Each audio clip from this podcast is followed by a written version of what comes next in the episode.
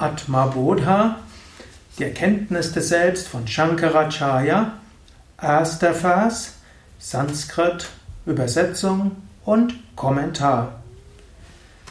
Tabho bhikshina papanam shantanam vitaraginam mumukshunam apekshoyam atma bodho vidhyate. Ich verfasse dieses Atma Bodha, diese Abhandlung über die Erkenntnis des Selbst, für die, die sich durch Askeseübungen gereinigt haben, die friedvoll im Herzen sind und ruhig, frei von Verlangen sind und sich nach Erlösung sehnen. Shankaracharya, der Autor des Atma Bodha, spricht zu uns. Er sagt, er, erfasst, er schreibt jetzt dieses Atma Bodha für eine bestimmte Aspirantengruppe. Er schreibt jetzt nicht für irgendjemanden, sondern er schreibt für bestimmte Menschen. Er schreibt sie für die, die sich durch Tapas gereinigt haben.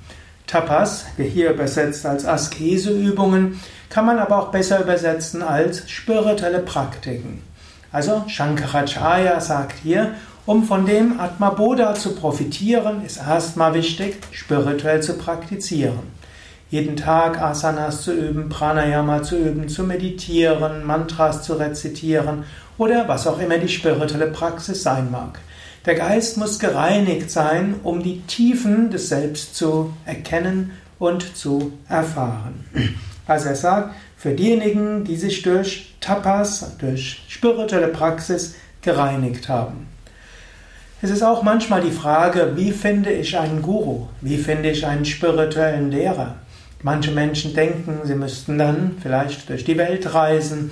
Manche denken, sie müssten im Internet suchen. Kann tatsächlich gucken, Guru im Internet oder beste Gurus kann man auch suchen. Da wird man eine Reihe von Menschen finden. Ich weiß nicht, ob es vielleicht inzwischen sogar auf Englisch irgendwo eine Guru hm, ähm, gibt, so wie auf anderen Internetseiten Sternchen vergeben können. Das funktioniert jetzt auf dem spirituellen Weg nicht, sondern man muss selbst praktizieren. Es heißt, ist der Schüler bereit, ist der Lehrer nicht weiß. Wenn du einen Guru suchst, dann praktiziere intensiv und richte dein Leben auf spirituelle Praktiken aus. Wenn du spirituelle Praktiken übst und dein Leben ausrichtest nach der Erkenntnis der Wahrheit, dann wird der Meister von selbst kommen. Und dann kann auch der Meister kommen in Gestalt eines Buches. Wenn du erstmal praktizierst und dann weiter wissen willst, wer bin ich, woher komme ich, wohin gehe ich, was ist wirklich, was ist unwirklich, dann wirst du auch profitieren von den Worten. Die großen spirituellen Schriften, egal ob es jetzt die Bibel ist, entweder die Bergpredigt oder Bhagavad Gita oder auch Atma Bodha, erschließen sich immer wieder neu, wenn man sie wieder liest, nachdem man eine Weile wieder praktiziert hat. Also zunächst mal wichtig, praktizieren. Und so möchte ich dir gleich, dich gleich schon mal ermutigen, überlege, wie viel praktizierst du? Mein Tipp wäre, praktiziere jeden Tag mindestens 20 Minuten Meditation, lies jeden Tag in einem Buch, zum Beispiel Atma Bodha, oder höre eine Hörsendung über spirituelle Schriften und nach Möglichkeit praktiziere Asanas, Pranayama, Mantra-Rezitation oder was auch immer du an spirituellen Praktiken kennst und üben willst. Dann sagt er noch, die friedvoll im Herzen sind und ruhig. Zweite Qualifikation für einen Aspiranten, der den Vedanta-Weg gehen kann, ist schon eine gewisse innere Ruhe zu haben. Wenn du sofort aufspringst, wenn etwas nicht so läuft, wie du es gerne hättest, wenn du Ängste hast wegen allem Möglichen, dann ist es schwierig, von Vedanta zu profitieren.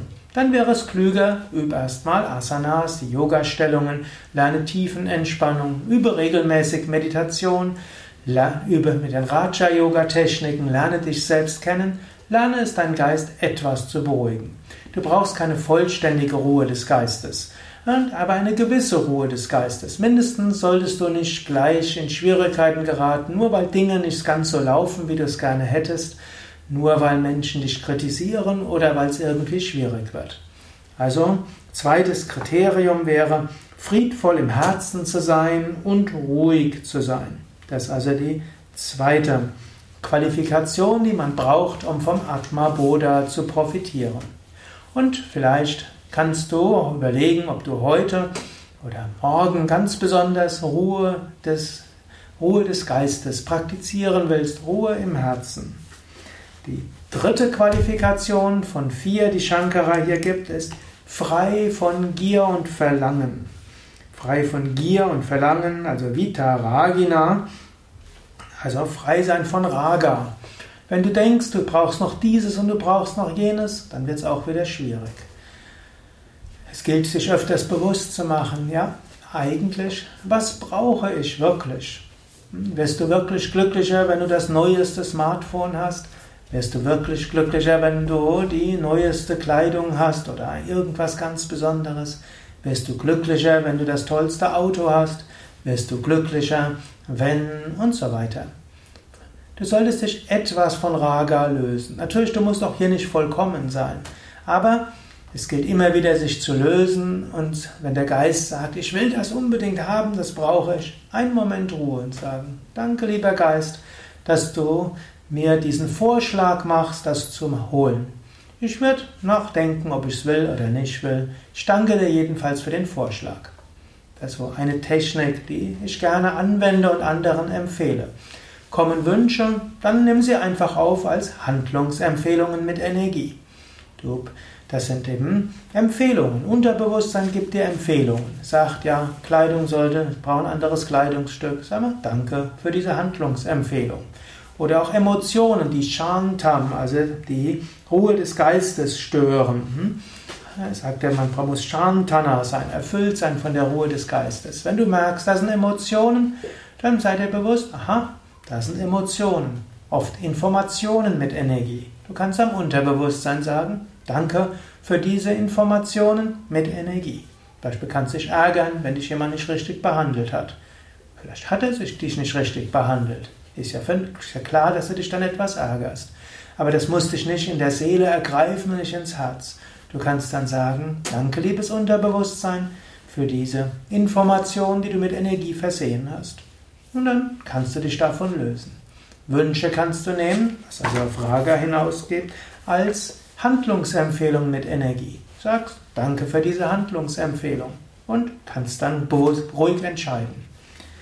Gut, und dann schließlich die sich nach Erlösung sehnen. Mumukshunam steht hier. Also, wer sich nach Befreiung sehnt. Moksha ist Befreiung. Befreiung von allem. Befreiung von Identifikationen, Befreiung von Verlangen, Befreiung von Gier, Befreiung von Bindung und so weiter. Also, das ist die vierte Eigenschaft. Und die hilft. Und an einem, in einem anderen Werk sagt Shankara auch, es, du brauchst nicht alle Eigenschaften vollständig zu haben. Wenn du eine oder zwei Eigenschaften hast, ist schon gut. Und Mumukshutva, der intensive Wunsch nach Erlösung, ist besonders wichtig. Angenommen, du weißt, ich habe alle möglichen Verhaftungen, ich habe alle möglichen Emotionen. Und du weißt aber auch, ja, und das ist nicht richtig. Ich will mich davon lösen. In dem Moment, wo du das hast, dann spielt das andere nicht die große Rolle. Also will ich nochmal zusammenfassen. Shankara sagt also hier, er schreibt jetzt die Unterweisung über die Erkenntnis des Selbst für Menschen, die vier Eigenschaften haben. Das erste ist, sie haben schon spirituell praktiziert. Das zweite ist, sie sind, haben einen gewissen Frieden im Herzen, eine gewisse Gelassenheit. Mindestens werden sie nicht von Emotionen so leicht durcheinander gerüttelt. Und als drittes, sie sind nicht von Wünschen durcheinander gerüttelt. Wünsche sind nicht das, was sie ständig antreibt. Und als viertes, was sie an, was einen antreibt, ist Wunsch nach Befreiung.